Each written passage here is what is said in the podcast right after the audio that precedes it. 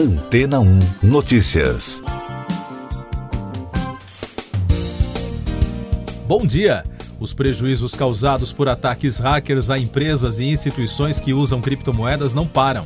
Só no último fim de semana de abril, duas plataformas de criptomoedas perderam 90 milhões de dólares após a ação criminosa o prejuízo da Saddle Finance e Fei Protocol, que tiveram 10 milhões e 80 milhões de dólares roubados, fez o setor de finanças por blockchain fechar o mês passado com mais de 370 milhões de dólares em criptomoedas levadas por hackers.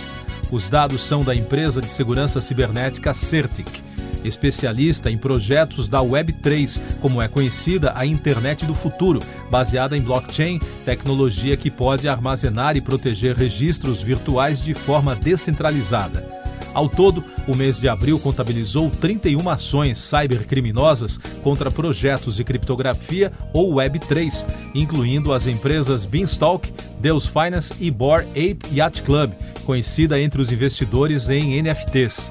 As modalidades de ataques foram de diferentes tipos, desde a exploração de protocolos de dados até phishing de usuários, quando os criminosos atraem as vítimas com informações falsas para acessar seus dados. Uma recente reportagem no Wall Street Journal apontou que o montante roubado em abril pode ser ainda maior. Até 22 do mês passado foram registrados sete ataques do tipo.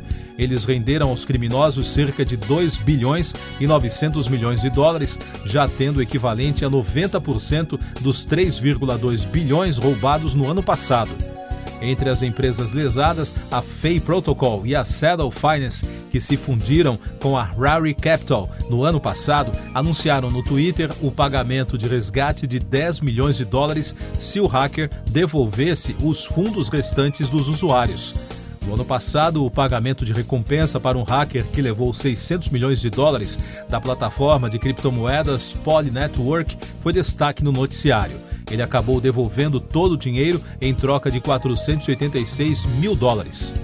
No início deste ano, um cybercriminoso que roubou mais de 3 milhões de dólares da Multichain se ofereceu para devolver 80% dos fundos roubados às vítimas, mantendo o restante como compensação pela devolução. E daqui a pouco você vai ouvir no podcast Antena ou Notícias. Embaixada brasileira na Ucrânia desaconselha viagem à região da Transnítria. Países do G7 se comprometem a parar de importar petróleo russo. Mais de 12 milhões de crianças sírias precisam de ajuda, alerta a ONU. A embaixada brasileira na Ucrânia publicou um aviso para que brasileiros que estão no país ou na Moldávia evitem a região da Transnítria.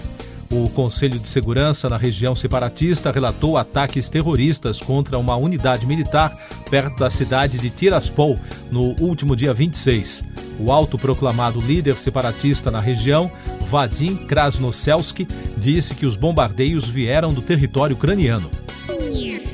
A Casa Branca informou que o grupo dos países mais desenvolvidos do mundo, o G7, comprometeu-se a proibir ou eliminar gradualmente as importações de petróleo russo. Segundo o comunicado do governo dos Estados Unidos, isso será um duro golpe para a principal artéria da economia do presidente Vladimir Putin e lhe negará a renda necessária para financiar sua guerra. O texto não detalha quais compromissos foram assumidos por França, Alemanha, Canadá, Itália, Japão, Reino Unido e, claro, os Estados Unidos. Mais de 12 milhões e 300 mil crianças sírias precisam de assistência humanitária, alertou as Nações Unidas no domingo.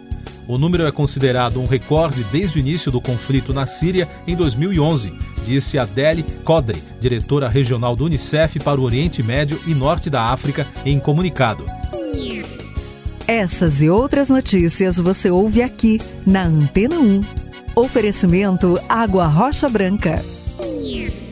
Eu sou João Carlos Santana e você está ouvindo o podcast Antena 1 Notícias. Com informações da Covid no Brasil, o país registrou no domingo 10 mortes pela doença em 24 horas, totalizando mais de 664.100 óbitos desde o início da crise. A média móvel nos últimos sete dias é de 89, indicando tendência de baixa. Também foram registrados mais de 6 mil novos casos, somando mais de 30 milhões e meio. Com isso, a média móvel de infecções no mesmo período foi a 15.700, com tendência de estabilidade. Mais destaques nacionais. O ex-presidente do Senado, Davi Alcolumbre, passou no fim de semana por uma cirurgia de abscesso intestinal em São Paulo. Em nota publicada no Twitter, a assessoria do político informa que o procedimento cirúrgico foi um sucesso e que ele se recupera bem. Em Santa Catarina, subiu para 27 o número de cidades que decretaram situação de estado de emergência, devido às chuvas que atingiram a região nos últimos dias. Segundo informou a Defesa Civil Estadual, 7.100 pessoas estão desalojadas e 518 desabrigadas, num total de 44 mil pessoas afetadas. Meio Ambiente. O Supremo Tribunal Federal determinou em decisão unânime que o Conselho Nacional do Meio Ambiente, o CONAMA, edite no prazo de até 24 meses uma nova resolução mais protetiva sobre os padrões de qualidade do ar. Os ministros consideraram que a norma em vigor é muito permissiva aos níveis de poluição e que é preciso atualizar os critérios. A Associação Nacional dos Servidores de Meio Ambiente afirmou por meio de nota que servidores do IBAMA, o Instituto Brasileiro do Meio Ambiente e dos Recursos Naturais, não são enviados à terra indígena Yanomami desde dezembro do ano passado. No texto, a associação composta por entidades dos servidores do Ministério do Meio Ambiente, IBAMA, ICMBio e Serviço Florestal Brasileiro repudia os sucessivos ataques promovidos por garimpeiros e solidariza-se aos povos indígenas. Mais destaques internacionais: na França, Emmanuel Macron foi empossado para o segundo mandato como presidente no sábado em uma cerimônia do Palácio do Eliseu. O francês obteve 58,5% dos votos no segundo turno contra Marine Le Pen, apesar da forte oposição no país.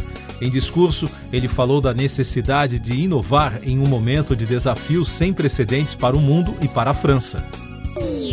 Ainda sobre a guerra na Ucrânia, o presidente russo Vladimir Putin disse nesta segunda-feira, data que marca o dia da vitória no país, que a invasão à Ucrânia foi um ataque preventivo contra o que chamou de agressão, em referência à organização do Tratado do Atlântico Norte. Ele saudou a memória do heroísmo soviético na Segunda Grande Guerra para incentivar a vitória do exército no território ucraniano.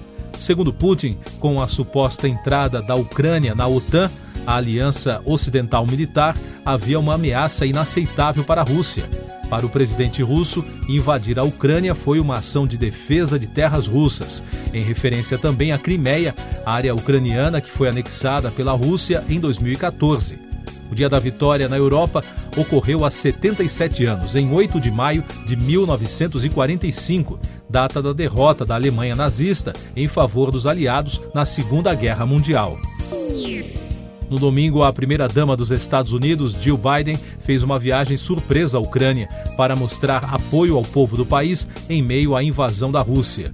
Antes da visita, sem aviso prévio, Biden estava de passagem pela vizinha Eslováquia. Ela se encontrou com a primeira-dama ucraniana, Olena Zelenska, em uma escola que está servindo de abrigo temporário. Música na guerra. O cantor Bono e o guitarrista The Ed do U2 fizeram uma apresentação de improviso no metrô da capital da Ucrânia. Na apresentação surpresa realizada na estação Kreschatik, Bono cantou uma canção com a banda ucraniana Antitela e também tocou grandes sucessos. O cantor irlandês elogiou a luta da Ucrânia pela liberdade e também fez uma oração pela paz. No Twitter, a banda disse que foi convidada pelo presidente da Ucrânia para tocar em Kiev. Filmes e séries. O ator Dennis Waterman, que ficou conhecido em séries como Minder, The Sweeney e New Tricks, morreu no domingo em um hospital na Espanha aos 74 anos, segundo um comunicado divulgado pela família do artista. Um dos últimos trabalhos de Waterman foi o detetive Gary Standing, da série New Tricks, que ficou no ar entre 2003 e 2015. Último destaque do podcast Antena 1 Notícias, edição desta segunda-feira, 9 de maio. Um terremoto de 6,3 graus de magnitude sacudiu nesta segunda-feira Taiwan, informou o Centro Geológico dos Estados Unidos. O tremor foi sentido na capital Taipei, mas não foram relatados danos até o momento. Siga nossos podcasts em antena1.com.br. Este foi o resumo das notícias que foram ao ar hoje na Antena 1.